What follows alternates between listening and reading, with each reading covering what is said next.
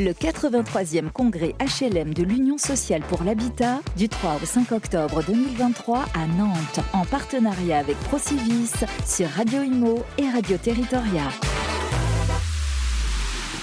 Eh bien, salut les amis, on continue notre road trip ici à Nantes, au parc des expositions de la Beaujoire, 83e congrès de l'Union sociale pour l'habitat, appelé congrès HLM, mais on va parler surtout de logement. Voilà, on va parler, que ce soit social ou privé, on va parler de logement, en tout cas avec toutes les difficultés parfois et des appréhensions, notamment sur le plan de la rénovation énergétique. C'est un sujet dont on va beaucoup parler. On va parler, si vous voulez bien, des amis de services immobiliers. Voilà, il est 15h16.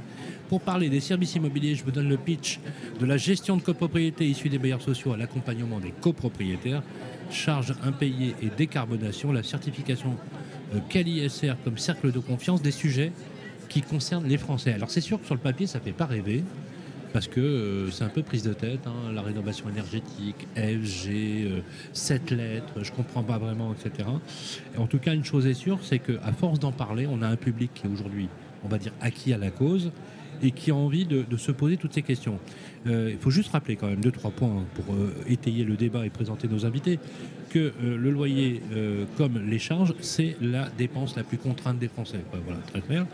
L'habitat, c'est le premier marqueur social, c'est le lieu de l'intimité, de l'histoire familiale. C'est pas que quatre murs, c'est un environnement, c'est un cercle éducatif. Bref, faut pas le prendre à la légère, puisque dans la rénovation énergétique, si je prends la rénovation énergétique euh, en particulier, euh, c'est pas uniquement l'amélioration de la note énergétique, c'est aussi le confort dans l'habitat.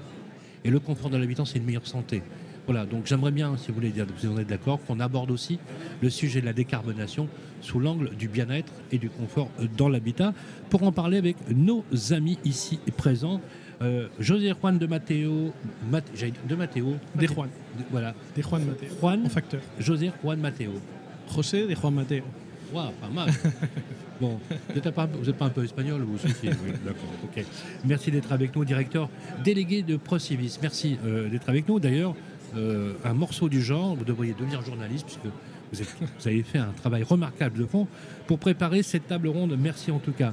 Frédéric Foin est avec nous. Bonjour. Bonjour. Directeur des services immobiliers pour IMO de France Ouest. Tout à fait. Vous direz un peu votre périmètre de jeu, mais apparemment, c'est tout l'arc atlantique et il est assez large. Merci d'être avec nous. On va parler de services immobiliers.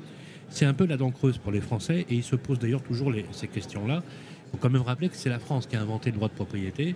Si je vous dis liberté, égalité, Fraternité. Non, propriété. Propriété, oui. Jusqu'en 1792, où ils ont dit finalement ça fait pas bien de faire ça, on va s'appeler fraternité, ça va être beaucoup plus simple. Mais non, mais c'est vrai, c'est historique.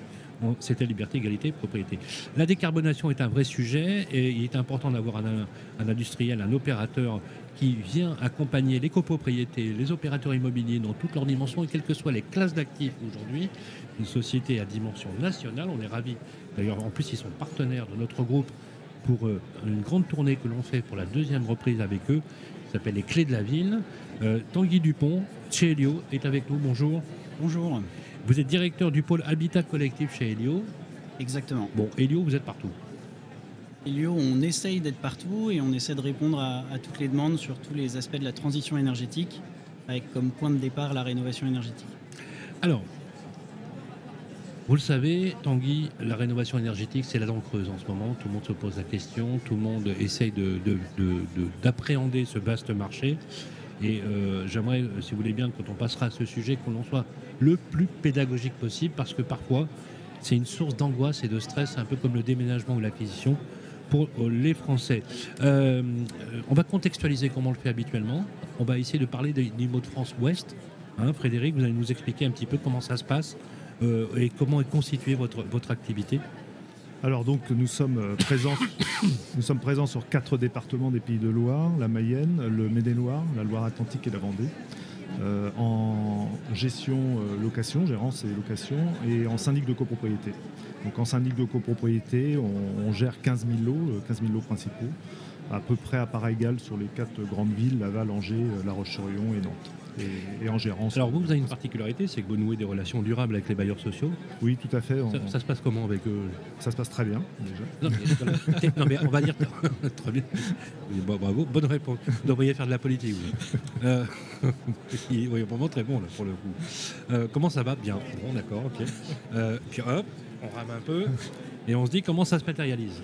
Alors ça se matérialise. Alors déjà, on, a des partenaires de, longue date. Euh, sur Angers, on travaille avec l'Office HLM Angers Loire Habitat. Sur euh, Laval, avec Médoine Habitat. Et depuis plus récemment, avec la Nantaise Habitation sur Nantes.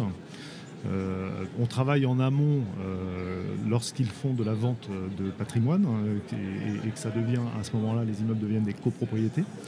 On les accompagne euh, dans la mise en place du règlement de copropriété. C'est vous qui faites le règlement de copropriété C'est pas nous, non, c'est un géomètre, mais euh, en tout cas, on participe euh, avant la mise en place de ce règlement à des réunions sur place, sur l'immeuble, avec le géomètre, avec la personne chargée d'assurer la mise en copropriété pour le bailleur social. Et on les accompagne dans la rédaction du, règlement de copropriété pour qu'il soit le plus facile à à appliquer le, moins complexe possible et que les charges soient le mieux maîtrisées possible. Alors, les bailleurs sociaux donc s'adressent à vous parce que vous avez une expertise pour la mise en règlement de copropriété. Vous êtes d'accord? Tout à fait. la gestion des parties communes, ce qui a euh, effectivement euh, des propriétaires. Ça veut dire que finalement ceux qui étaient peut-être euh, locataires deviennent propriétaires, accédant à un lieu, un appartement qu'ils occupaient en tant que locataires dans le parc social, par exemple. C'est ça, puisqu'ils ont la priorité d'achat. Ils ont fait ce qu'on appelle de l'accession sociale à la propriété. C'est ça.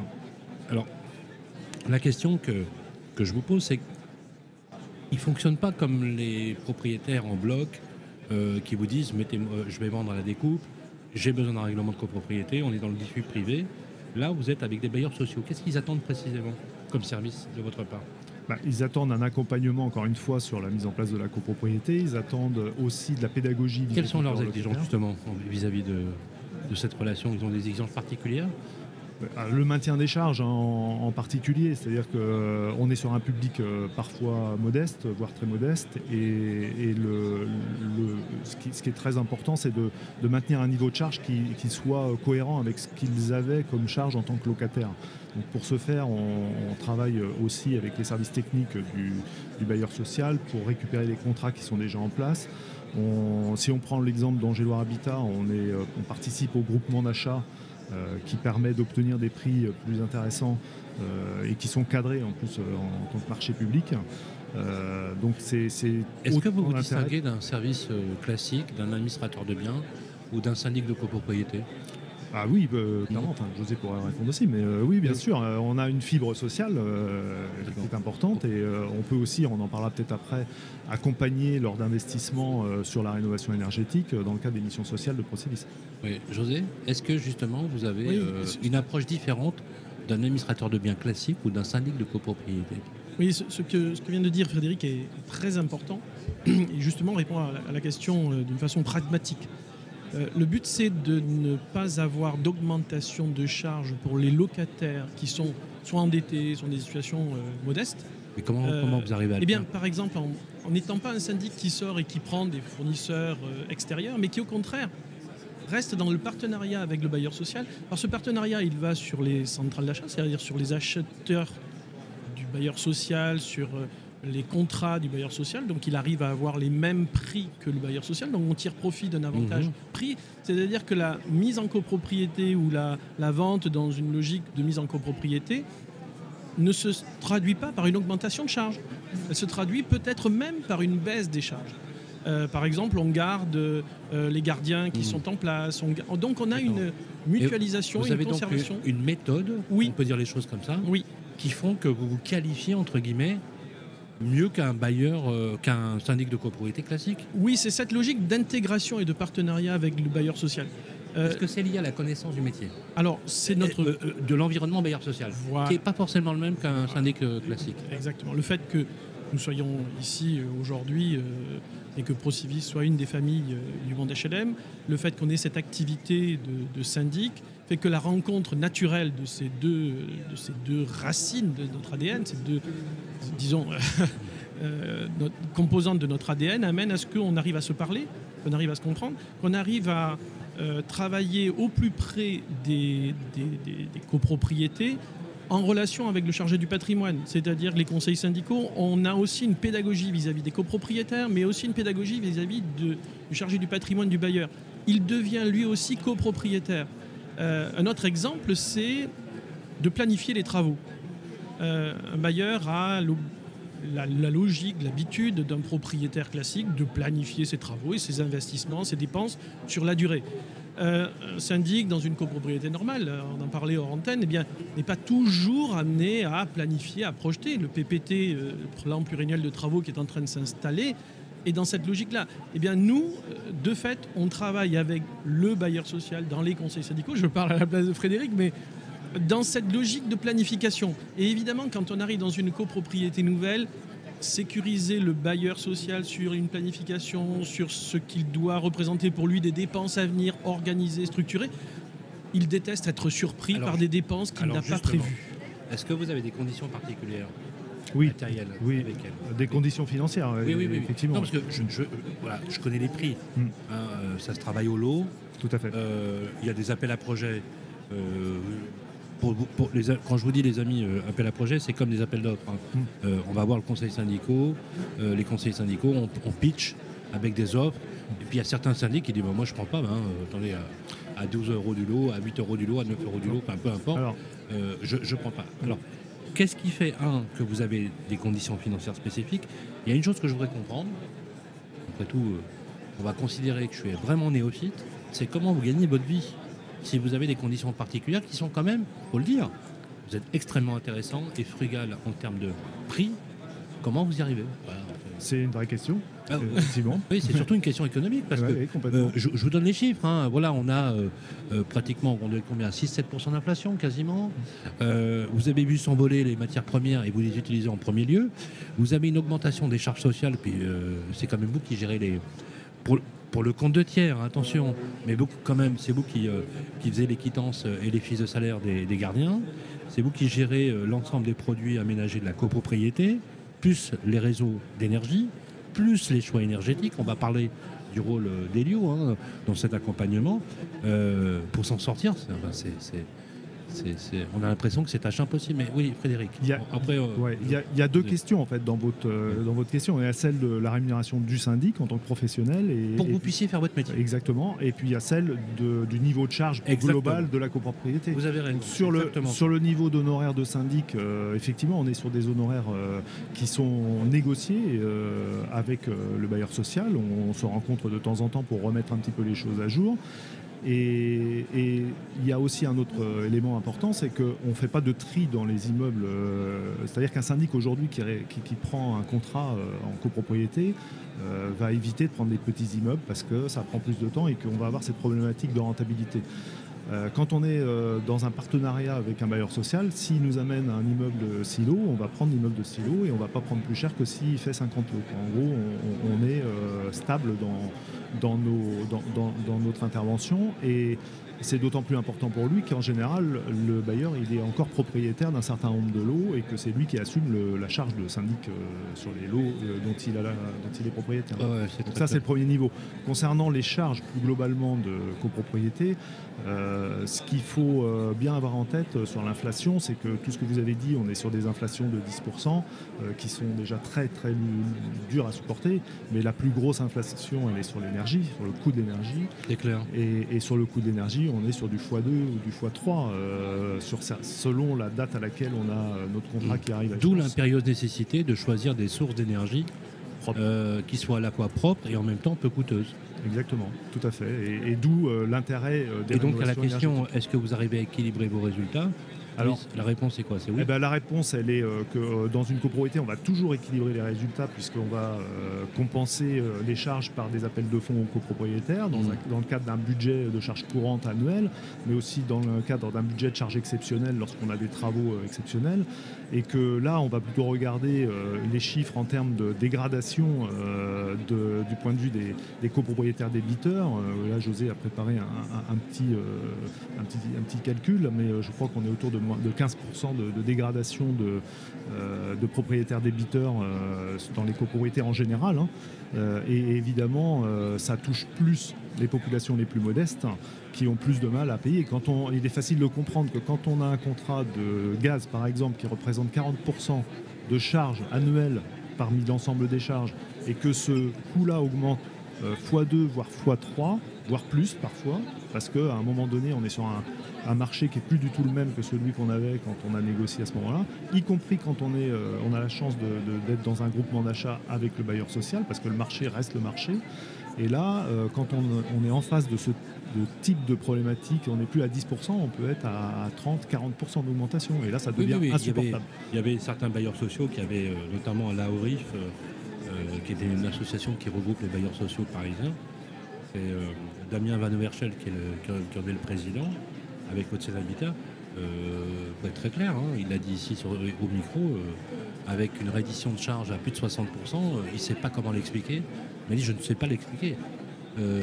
donc toute une préparation psychologique d'accompagnement pour l'amortissement de ces charges, parce que vous, vous doutez bien que vous ne pouvez pas demander un appel de fonds de plus de 60% dans ces cas-là. Il faut aménager, vous êtes d'accord? Bah, Et on n'a pas le choix en même temps, parce que faut bien ce que je veux dire, c'est que vous proposez des aménagements de charges. Bah oui, mais à condition, des moratoires, des... à condition que, en fait, ce qu'il faut bien comprendre dans une copropriété, mm. c'est que quand un copropriétaire ne paie pas ses charges, mm. nous, on a des factures à payer. Bah oui. Et c'est les autres qui vont supporter la charge. Et les autres n'ont pas nécessairement non plus la capacité à les supporter. Et ça. Et qu'est-ce qu'on fait dans ces cas-là, José? Alors, euh, Parce que ces cas-là, ce sont des cas qui se développent de plus en plus. Oui.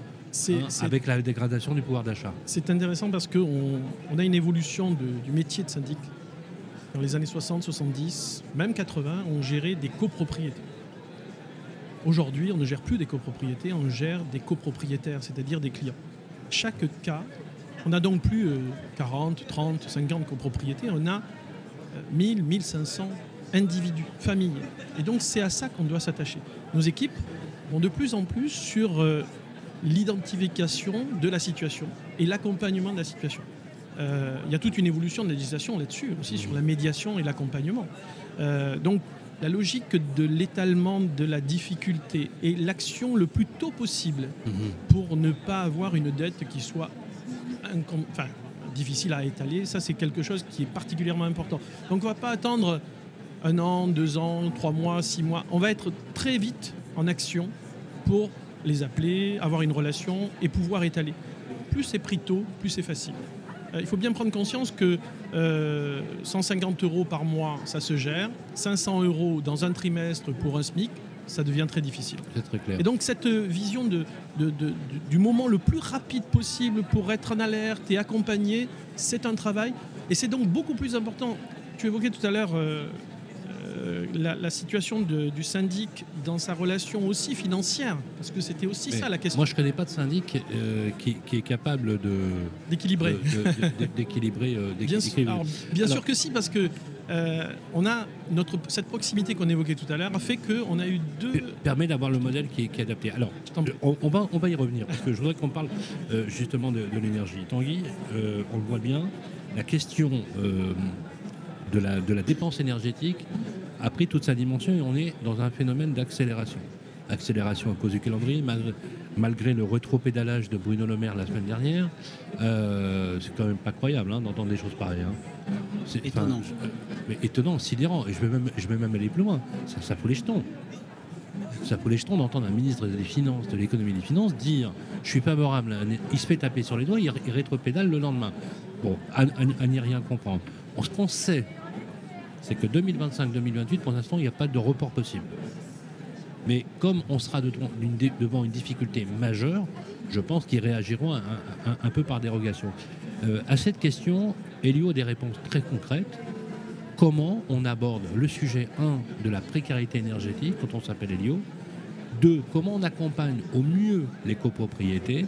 Et enfin 3. Comment vous arrivez à gérer cette équation difficile puisque je, repose la question, je vous l'ai posée tout à l'heure, qui est celle du reste à charge, qui est un, vrai sujet de financement global.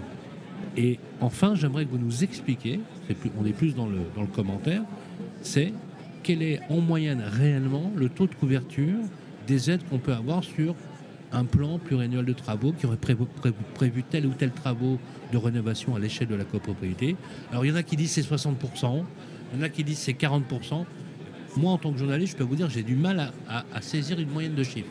Essayez de rétablir un peu l'équilibre.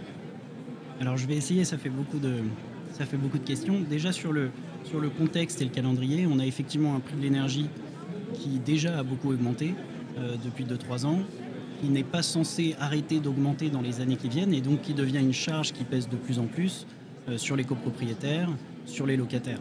Dans le calendrier, on a dans le calendrier de la copropriété, on a les plans pluriannuels de travaux qui deviennent progressivement obligatoires pour les copropriétés de plus de 200 logements, de plus de 50, et puis ensuite toutes les copropriétés euh, d'ici 3 ans. Ça aura peut-être un petit peu de retard, mais on peut se dire que dans 4-5 ans, toutes les copropriétés auront bien diagnostiqué ce qu'elles doivent faire en termes de plan pluriannuel de travaux, euh, sur les travaux à réaliser. Et puis elles auront toutes aussi un DPE collectif à l'immeuble, c'est aussi une obligation, qui va aussi permettre au pouvoir public euh, peut-être d'obliger des copropriétés à, se mettre en marche et à réaliser des travaux. Donc, à côté de ça, ok.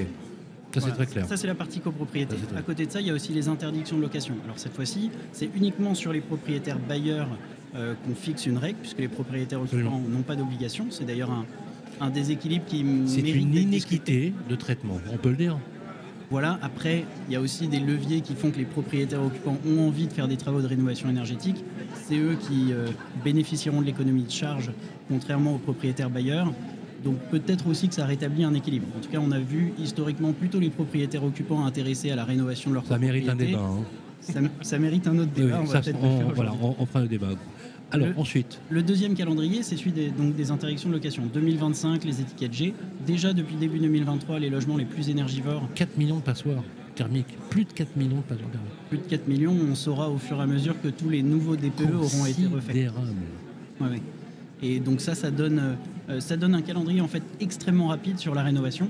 Mhm. Euh, ça, euh, ça peut inquiéter aussi dans les copropriétés. Et nous, notre rôle euh, avec des partenaires comme Procivis, euh, IMO de France, euh, ça va être d'être capable d'accompagner les copropriétés dans ce changement, d'abord dans la réalisation des DPE, des plans pluriannuels de travaux, dans les financements, dans les audits énergétiques, et puis principalement aussi Les audits, c'est vous qui les faites chez Les audits, on sait les faire, on a aussi des partenaires qui savent les faire. D'accord. parce qu'on essaie d'être partout et de répondre. Oui, vous, vous, vous avez un avantage, c'est que vous conduisez l'ensemble des disciplines. Absolument. Parce que vous êtes d'accord que quand on a 15 référents, on s'en sort plus? Vous, vous êtes capable d'appréhender un dossier dans sa globalité. Je pense que c'est vraiment important en copropriété et pour les syndics. Euh, c'est aussi un nouveau métier pour, les syndics qui doivent apprendre à rénover énergétiquement. Il y en a qui l'ont déjà fait. Est-ce que vous faites euh, des recommandations sur les choix énergétiques? Absolument. On fait des recommandations sur les modes de chauffage. Est-ce que vous faites par exemple de la pompe à chaleur? Est-ce que vous faites de la géothermie? Euh, D'ailleurs, il y a quelques innovations qui sont sorties il n'y a pas longtemps, comme la pompe à chaleur acoustique. Euh, comme le choix de la méthanisation dans certaines euh, ruralités parce que ça permet de le faire, euh, la possibilité de développer par exemple sur des surfaces planes du photovoltaïque. Est-ce que vous, vous, arrivez à vous positionner justement là-dessus? Alors on n'est pas sur tous les projets expérimentaux évidemment, mais, en revanche, oui, oui, on, est, on préconise, on préconise des solutions, euh, et puis on a une casquette de financeurs via les certificats d'économie d'énergie. Ah, très bien. Et donc on a tendance à aller aussi sur les choses qui sont les mieux aidées et qui vont être les choses les plus performantes thermiquement. Vous êtes mandataire C2E aussi? On est délégataire C2E. Délégataire C2E. C'est très bien ça. Est-ce qu'on peut cumuler toutes les aides? C'est la question qu'on nous pose souvent. Alors, je vais prendre du coup un exemple parce qu'on avait dit qu'on essaierait de le faire. Une très bonne idée. Euh, une fois qu'on a fait son plan pluriannuel de travaux, pour certaines copropriétés, il y a peut-être plutôt l'opportunité d'aller sur une rénovation globale. Il faut dire qu'il y a assez peu d'aides sur les travaux faits de façon euh, unique, donc en, monogeste. Euh, il va y avoir des certificats d'économie d'énergie, mais ma prime rénov copropriété par exemple, qui est l'aide de l'ANA, qui est le pendant de ma prime rénov pour l'habitat individuel, ne finance pas ce plan pluriannuel de travaux, mais finance plutôt des rénovations globales. Euh, qu'est-ce que c'est qu'une rénovation globale? C'est une rénovation dans laquelle on va faire un bouquet de travaux d'un seul coup, entre guillemets, même si ça prend euh, plusieurs mois. Euh, et on va essayer d'atteindre un minimum de 35% de gains énergétiques. C'est ce qui permet de déclencher deux aides principales. Ensuite, il peut y avoir des aides, des aides locales, des aides sur la maîtrise d'œuvre, des aides sur les diagnostics. mais les deux aides principales qui sont nationales, c'est ma prime rénov copropriété, qui va venir financer 25% du montant des travaux à condition qu'il ne dépasse pas 25 000 euros. on a une limite à, 6 250 euros par logement. Et on a les certificats d'économie d'énergie qui vont financer. C'est plus difficile de se prononcer sans un audit énergétique parce que ça dépend du gain qu'on va faire, mais entre 1 000 et 3 000 euros par logement. Donc ça veut dire qu'entre l'un et l'autre, on arrive quasiment à 10 000 par logement on arrive à 7 8 000 euros par logement selon le Quand on sait qu'un logement en moyenne, c'est entre 18 et 20 000 euros. Minimum. Oui, absolument. Nous, on voit qu'on est entre 20 et 25 000 euros pour aller faire des Donc on est, on est à 35-40% de couverture. On, et on est exactement à 35-40% de couverture. En fait, on est à 25, on va dire, minimum. C'est le ça. socle Oui, de oui, l'ANA. voilà. Sauf si on fait un projet euh, euh, très ambitieux sur un patrimoine particulier et qui coûte vraiment plus Oui, cher. oui, oui, bien sûr. bien Mais sûr. on est à 25 plus les C2E qui vont être entre 5 et Ok. 15%. Reste à charge moyen, c'est 60%. Du coup, le reste à charge moyen, c'est plutôt 60%. D'accord. En revanche, il y a des aides individuelles dans ma prime rénov copropriété, notamment pour les foyers les plus modestes. Donc cette fois-ci, on n'est plus sur une aide au syndicat des copropriétaires qui permet à tout le monde d'en bénéficier, hein, parce que nous, on entend Mais selon souvent- les conditions de ressources des selon conditions de copropriétaires. ressources. Les plus modestes vont pouvoir recevoir 3 000 euros, Ça, c'est bien. euh, les très modestes, et les modestes vont pouvoir recevoir 1 500 euros. Est-ce que ça aussi, vous l'accompagnez dans, le cadre du- dans le cadre de la mission de syndic? José aussi? Oui, oui, bien sûr. Bien sûr, on fait un Non, partenariat. parce que c'est une explication extrêmement claire. J'ai tout compris. Oui. hein. Bon, bravo. Mais vous voyez que Nickel. quand même, ça, ça crée deux clivages. Les situations des, ménages modestes. Ce que fait Tanguy, on devrait l'expliquer. Je comprends- Je comprends pas. Pourquoi on l'explique pas aux copropriétaires tous les jours On C'est simple. On Voilà. fait. nous, on le fait tous les jours. On le fait voilà, tous les moi, jours. je vous accompagne, je vous dis combien, moi j'ai compris. Oui, oui. Ceci dit. Moi j'ai euh, compris que l'unité c'est entre 7 et 8 000 euros, peut-être je peux pousser à 9. Je sais que vous me dites, je vais vous dire la vérité, il faut financer 60%. C'est ça. C'est cohérent. De 25 000 euros. Voilà. Et ça Non, veut dire que c'est quand même un montant. Attendez, est-ce qu'il faut, se- faut méfier des personnes qui vous disent non, non, non, mais je vais, on va trouver une solution, euh, c'est pas 60%, je vais vous trouver 80% des recettes. On, on peut faire confiance à des boîtes comme ça ou pas? Tous les scénarios sont uniques, mais bon, il faut, il faut pas toujours Ouais. croire les. Ouais, ouais. le- le C'est comme la, pompe à 1 euro, enfin, c'était. C'était la chaudière à 1 euro. Il faut, toujours faire attention à ce qui paraît être alléchant, etc. Oui. Bien évidemment. Hein, le pas cher coûte très cher et, et le, et le cher coûte cher une fois. hein, vous savez. Par contre, aujourd'hui, on, a, on approche souvent une copropriété en lui disant vous avez 60% probablement de reste à charge. Après, grâce à un audit énergétique initial, on est capable de le dire. C'est une somme considérable quand même. Il y a des personnes qui ne peuvent pas la sortir. Et c'est pour ça aussi que peuvent intervenir les financements, notamment, on en parlait tout à l'heure de la. on a un temps malheureusement contraint, parce que moi je resterai bien une heure, une heure de plus à vous écouter. Je voudrais qu'on parle, parce qu'on avait euh, insisté. euh, euh, alors, on a déjà évoqué ce matin le- les BRS et les OFS, donc je- on ne va pas passer ce sujet, mais je voudrais qu'on qu'on parle le- du CALISR, que- qui, qui tient beaucoup à cœur à, à José, justement. Alors, c'est intéressant parce que le CALISR, c'est un label. hein, Oui. Et ça permet d'accompagner les copropriétés. Et quoi qu'on en dise, les labels ont une vraie, vraie raison d'exister. Alors, Tanguy me contredira pas, notamment pour les entreprises RGE, hein, C'est ça. qui seules sont éligibles lorsqu'on veut se faire financer les travaux. Et ça, les Français ne le comprennent pas trop parce que c'est quand même pas toujours évident de retrouver qu'ils soient RGE et surtout RGE à jour. Et ça, j'insiste beaucoup, à jour. À jour et sur le type de travaux sur lequel ils Oui, interviennent, parce qu'il y a plein de RGE différents. Oui, oui, oui, c'est absolument vrai. Et euh, d'ailleurs, il y a des portails. D'ailleurs, normalement, sur le portail de France Rénovation, on doit trouver ces informations. Et euh, il faut reconnaître que leur système est assez clair, mais je crois qu'on le retrouve aussi chez vous. Et on peut avoir ce type d'informations euh, chez Elio assez facilement. C'est normal, vous êtes des professionnels. C'est logique. José, Oui. euh, c'est important d'avérer cette logique de certification et de qualification des syndics. Parce que quand on sait que depuis 2020 à 2023, on a une augmentation de 14% des copropriétés dont le taux d'impayé est de plus de 50%. Est-ce que ce chiffre, José, C'est très clair, est-ce que ce chiffre, il est exponentiel? Et Ah. il est lié à la crise? Oui. Ou est-ce que finalement, sur les, si je prends les 30 dernières années, on est sur un chiffre, euh, un chiffre plutôt honnête? On voit qu'il se passe quelque chose. Absolument. Depuis 2020, Mais ce chiffre est très stable. Et ce chiffre est en augmentation. Absolument, c'est pour ça que, alors, par exemple, les copropriétés dont le taux d'impayé est de plus de 8% ont progressé de 13%. En fait, on a sur chacun des C'est critères, pas bon ça. hein. euh, ce qui veut dire Pas que c'est des copropriétés qui sont en train de se fragiliser. Et quand Ouais, on voit que, juste. Et c'est normal, c'est la suite logique de ce qu'on vient de dire, Absolument. augmentation des prix, Ah oui, ah oui. augmentation de l'énergie, Mais c'est ce que Frédéric disait. tout à augmentation des impayés. Euh, à un moment donné, il y a une casque. C'est pas une peine. C'est décuple peine, triple peine, quadruple peine.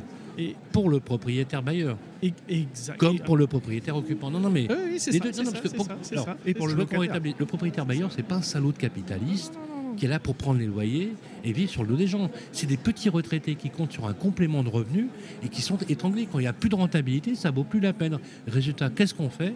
On désinvestit. Alors, je vais même le relier au bailleur social Absolument. dans lequel, parce qu'on est, on est à Nantes. Oui, non, mais on parle de logement. Un bailleur social qui a confié des copropriétés à IMO de France euh, il y a 15 ans, et puis qui euh, se trouve aujourd'hui dans une situation où il doit faire des travaux de rénovation, le taux d'impayé a progressé, Mmh. parce que ces ménages modestes, qui étaient les gens qui ont acquis à Mm. ce moment-là, euh, qui se retrouve dans des situations difficiles va trouver avantage d'avoir cette certification ISR, c'est-à-dire de syndic de redressement, de syndic qui va accompagner les individus dans leur situation, dans leurs difficultés, qui va travailler à trouver des solutions financières, les accompagnements particuliers qui permettront de redresser cette copropriété. L'antise d'un bailleur social, c'est de mettre en copropriété une partie de son patrimoine et de voir que ses copropriétés à terme se dégradent. Mais, bien sûr. Ils ont dans IMO de France, parce qu'on s'est investi Il nous reste dès le début. Moins d'une minute pour conclure. Oh, très rapidement. On s'est investi dès le début sans CalISR. La majorité de nos, de nos agences sont certifiées et créent ce cercle de confiance où on va accompagner. Comment on fait pour aller euh, Il y a un site CalISR Oui, bien sûr, il y a le site CalISR et le site ProCivis et les sites IMO de France où on est certifié. Cette certification, elle est à disposition de tous C'est Olivier Safar qui est aussi qui est président. J'en suis le, le vice-président. Alors, voilà, je suis désolé, mais il va falloir vraiment qu'on se quitte puisqu'on a euh, toute la suite de notre programme. Et c'était un sujet extrêmement important, mais c'est un sujet épisode et on sera appelé de toute façon à, se revoir. Vous pouvez trouver Elio sur Internet, sur www.elio.com, tout simplement, avec toutes les informations qui sont liées à votre problématique. Je rappelle que vous n'êtes pas uniquement opérant sur des actifs résidentiels, mais aussi sur des actifs tertiaires. Euh, et vous accompagner euh, sur des services globaux, sur la rénovation énergétique, avec les dispositifs qui existent de financement. C'est très important. Merci beaucoup, euh, donc Tanguy Dupont. Vous êtes directeur du pôle habitat chez Helio, pôle habitat collectif. Merci Frédéric Point, directeur, directeur des services immobiliers pour l'IMO de France, pour Ouest et l'Arc Atlantique. Merci en tout cas de nous avoir partagé votre expérience. Et enfin, merci à José Juan Mateo alors je ne dis pas avec l'accent qui va bien, hein, mais tout le monde aura compris. Euh, José Jean Mathéo, parce que sur c'est Jean, c'est ça C'est ça, Jean Mathieu. Voilà, Jean Mathieu, Jean Mathieu, voilà, Jean Mathieu. C'est pas mal, hein, voilà. En tout cas, merci euh, d'avoir euh, toujours avec autant de passion, parce que s'il y a une chose que j'aime bien chez vous, c'est que vous êtes toujours animé de la même passion dans le métier. c'est vrai, hein Il est très communicatif quand, quand il fait ça. Voilà. Je rappelle que vous êtes directeur délégué pour Procivis. Voilà, on suit notre programme ici au 83e congrès. Dans quelques instants, on va parler aussi d'immobilier euh, avec des opérateurs, notamment les opérateurs financiers. A tout de suite. Le 83e congrès HLM de l'Union sociale pour l'habitat du 3 au 5 octobre 2023 à Nantes en partenariat avec Procivis sur Radio Imo et Radio Territoria.